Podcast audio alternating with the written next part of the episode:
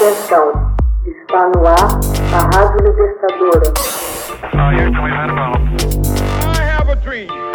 Assim sendo, declaro vaga a presidência da República. Começa agora o Hoje na História de Ópera Mundi. Hoje na História, 8 de março de 2019. Berlim celebra pela primeira vez um feriado oficial no Dia da Mulher. Foi em 1919, na Conferência Internacional das Mulheres Socialistas, realizada naquele ano em Copenhague, que a ativista alemã Clara Zetkin sugeriu pela primeira vez a ideia de uma Jornada Internacional da Mulher.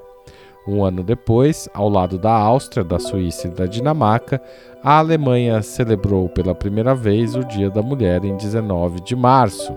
A data foi marcada por manifestações em favor do voto feminino que as mulheres alemãs puderam exercer pela primeira vez em 1918. Um século depois, vestida com o uniforme laranja típico dos lixeiros de Berlim, a ministra alemã da família, Franziska Giffey, andava por um subúrbio da cidade na caçamba de um caminhão de lixo numa quinta-feira, 7 de março. O objetivo: desafiar os estereótipos de gênero em profissões dominadas por homens. Quando se trata de igualdade de gênero, avançamos muito nos últimos anos, afirmou Giffey na véspera do primeiro Dia da Mulher, que agora também é feriado em Berlim. Estamos no centésimo ano do voto feminino, mas ainda há muito por fazer, disse a ministra neste 8 de março de 2019. Temos que garantir que as mulheres possam atuar em qualquer profissão e não apenas nas de liderança. Temos de garantir mais valor às profissões sociais temos que garantir que se faça mais contra a violência doméstica, especialmente contra as mulheres, afirmou a ministra. Ao longo dos 110 anos desde a iniciativa de Zetkin, a compreensão do que é o Dia da Mulher mudou muito. A celebração em 8 de março, que se consolidou depois de 1921, foi uma ideia da revolucionária russa Alexandra Kolontai, a intenção era comemorar a greve das trabalhadoras de Petrogrado, hoje São Petersburgo, no mesmo dia em 1917. Aquela manifestação é vista como o prelúdio da Revolução de Outubro na Rússia, que ocorreria oito meses depois.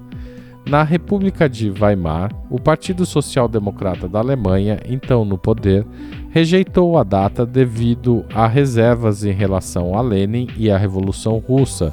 A data também foi descartada pelos partidos fascistas.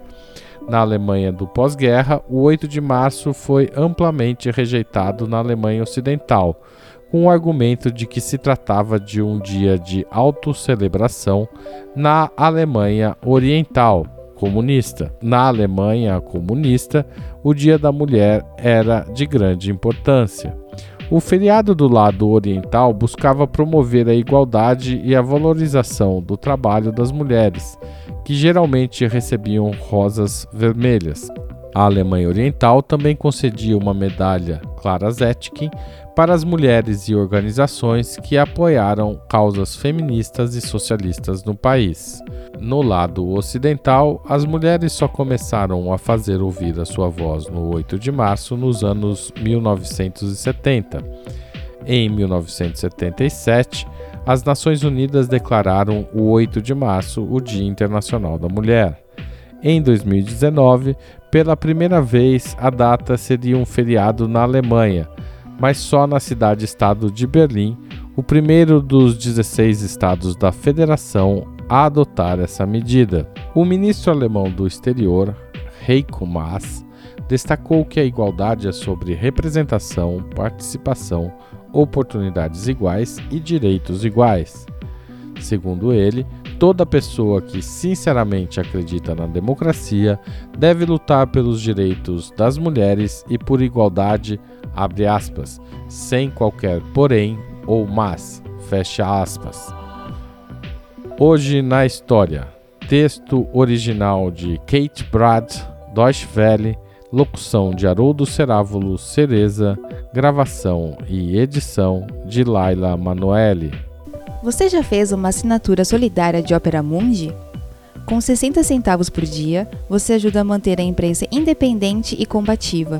Acesse www.operamundi.com.br/apoio.